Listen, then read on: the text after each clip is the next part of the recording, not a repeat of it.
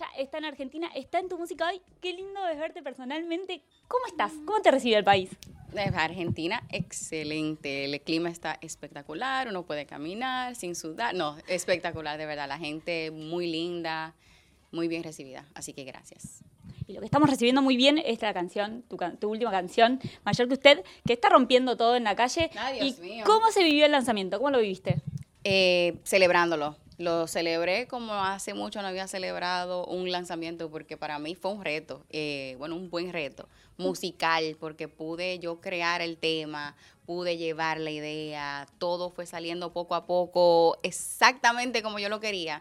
Y cuando se me vino también lo difícil, aparte de recrear el ritmo, que es muy importante, juntar a estos pilares a colaborar luego de que habían anunciado su retiro, luego de todo esto, que aceptaran un tema que yo creé, todo, todo fue un momento para mi vida, para mi vida musical, histórica, que yo personalmente nunca voy a olvidar y por siempre agradecida con ellos porque apoyaron y más que nada porque les gustó lo que, lo que le llevé. Es crazy. Él quiere que lo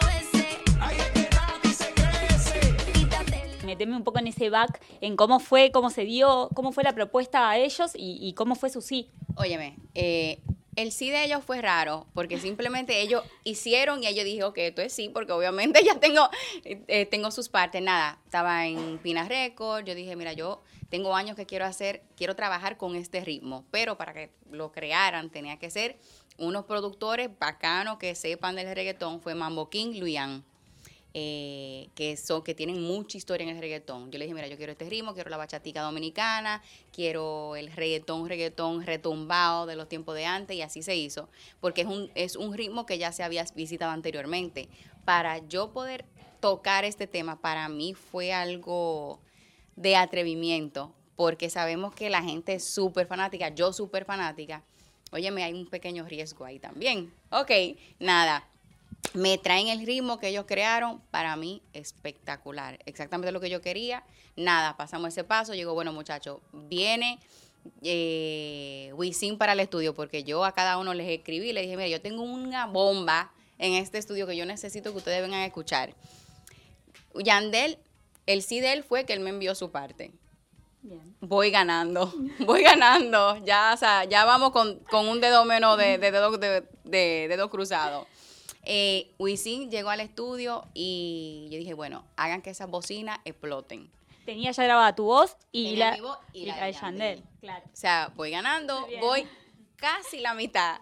Cuando agarra, Wisin llega con su equipo de trabajo, muy humilde como siempre, bien positivo. Y digo, bueno, o sea, ya esta gente anunció su retiro. Esto, esto va a ser difícil, pero vamos a ver. Nada, Wisin escucha y dice, me encanta espectacular. O sea, hace mucho que no traían este ritmo, que tú te atrevieras, que, que también te atrevieras a dar tu punto de vista como mujer. O sea, todo eso me encanta. Este, esto sí es un, un refresh. Perfecto. Tiró sin escribir nada en el micrófono yo impresionada porque también a la gente, como yo he dicho anteriormente, yo pongo una camarita ahí en el estudio, ustedes se van a quedar locos, porque la manera en que son creativos, como simplemente cogen el micrófono, su parte queda espectacular. Ellos son de mentira. Literalmente alguna vez yo pienso eso porque, y óyeme, bien que yo aprenda de ellos, pero ver ese proceso es de otro mundo. Ya tengo a Wisin. Tengo que un 85% de la canción ya. Ok, 85. Ahora viene Yankee que puede ser mi padrino musical, todo eso, pero ya él había anunciado su retiro. Digo, si yo logro esto, yo logro hacer la última vuelta. Pero él, es como familia, ¿o no? ¿Vos no decías, vos tengo su sí seguro? No, no, no porque es familia, pero es artista. O sea, él es un pilar, él es un ícono. Y, y aún sea lo que sea, él tiene su, su horario, él tiene su agenda, él tiene sus planes, sus proyectos que se deben respetar. Pero yo dije, es un tema que yo creo, no, no pierdo nada, como en todo en la vida, no pierdo nada en tirarme, en decirle, en que lo escuche. Si no participa, pues aunque sea me dice si le gusta el tema, si no, o sea, uno va con todo tipo de de ¿cómo se, de, de situación de escenas y nada, pasó la mejor escena para mí. Escuchó el tema y él dijo, "Nati, esto está cabrón." O sea, yo voy a meterme, no hablo mucho, agarró también el micrófono y, tiró su parte, que así mismo se quedó. Y ahí yo dije, ok, yo acabo de hacer historia. Yo creé un tema que quise hacer hace mucho tiempo, tenía esta idea la, y, y, ¿sabes? Me atreví, lo hice. Y esto marcó para mí otro momento en mi carrera musical. O sea, yo pude lograr esto porque estas son leyendas vivientes. Y así pasó. Y la gente también es la que habló cuando lancé el tema. Cuando veo todos los videos que viven subiendo, las mujeres que se, que se conectan con mi parte, que también eso para mí era algo que yo quería, quería lograr. Como en todas las canciones, pero esta canción Pueden verlo en todos los videos que están subiendo. Están subiendo un montón de videos. ¿Vos, ¿Vos, sos de estar chusmeando ahí, de estar mirando lo que la gente va subiendo? Sí, Sí. sí. ¿Te, divierte.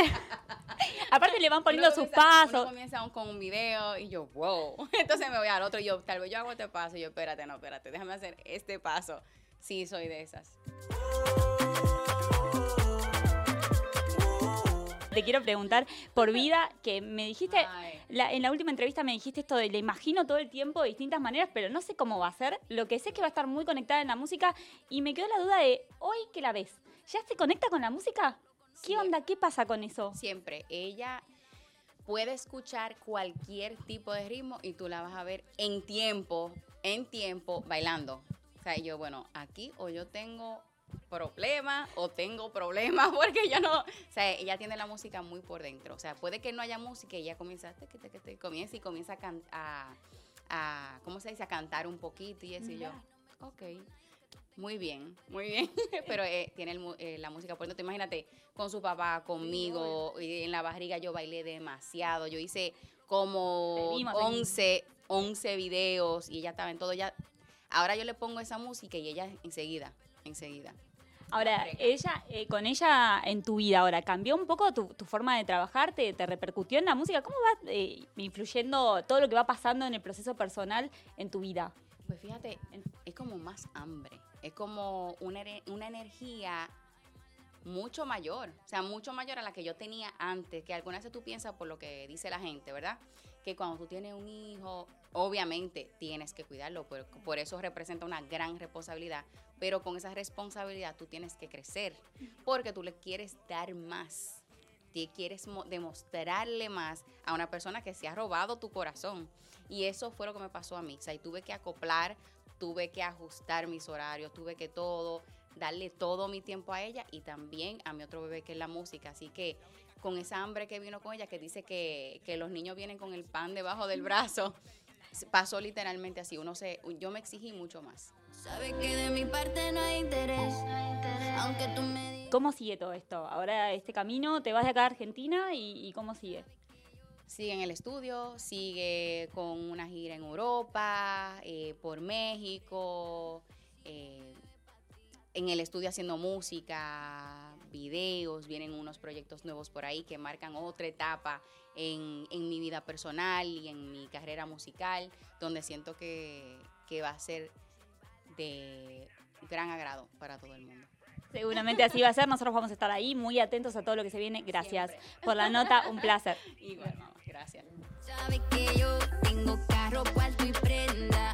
Y en la cama